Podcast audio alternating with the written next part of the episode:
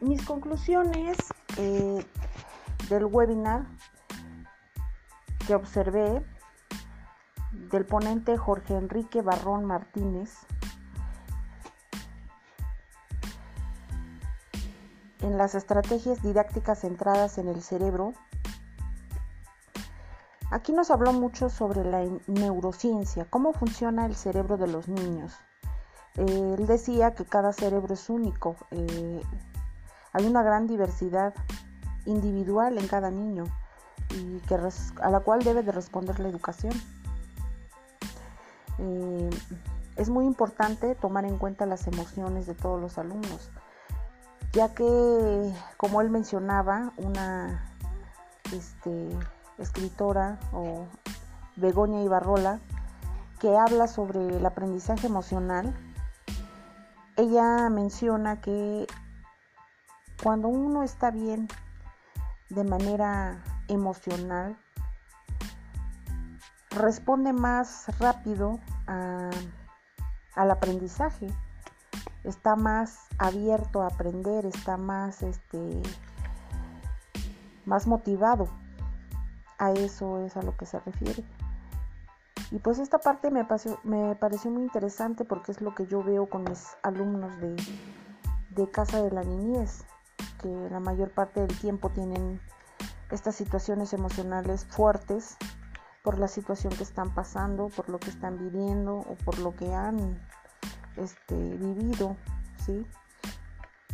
Y entonces este, esto me, me, me gustó mucho y me deja mucho. Em, aquí también menciona que el trabajo en equipo con los alumnos ayuda a que ellos se desplayen más, a que entren más en, en, esa, en esa etapa de alegría, de emociones, eh, de aprender este, en común con los demás. Eh, es muy importante que nosotros como maestros logremos activar a los niños, su cerebro, eh, de manera natural las endorfinas, la dopamina, la oxitocina y la serotonina. Y si queremos que se extienda esa gran red de conexiones cerebrales, necesitamos que los niños sueñen, sean activos, sean creativos, debatan, hagan frente a experiencias nuevas, que vayan aprendiendo. Mm, es importante que el docente trabaje la emoción, que despierte la curiosidad en los alumnos, trabajar la inteligencia emocional, eh, crear espacios para la reflexión.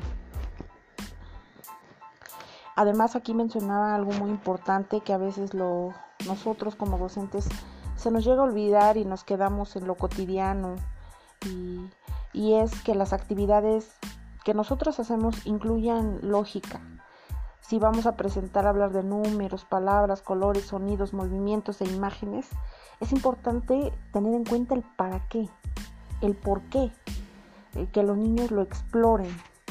Eh, es muy importante tomar en cuenta también a los alumnos, preguntarles sus gustos, eh, si le gusta ir a la escuela, cuáles son sus gustos, qué te gustaría aprender, qué te gusta de la escuela. Son cosas que, que parecen simples, pero que son muy importantes. Es muy importante tomar en cuenta que los alumnos aprenden a través del error. ¿sí? Y este, me encantó mucho esta frase, que alguna vez por ahí ya lo había escuchado. Emo emocioname, luego aprendo. ¿no? para que el alumno logre aprender tiene que estar emocionado. ¿sí? Aquí el maestro nos hablaba de la práctica educativa, tiene que ser de relevancia cultural, la clase tiene que ser de trascendencia social. Mm.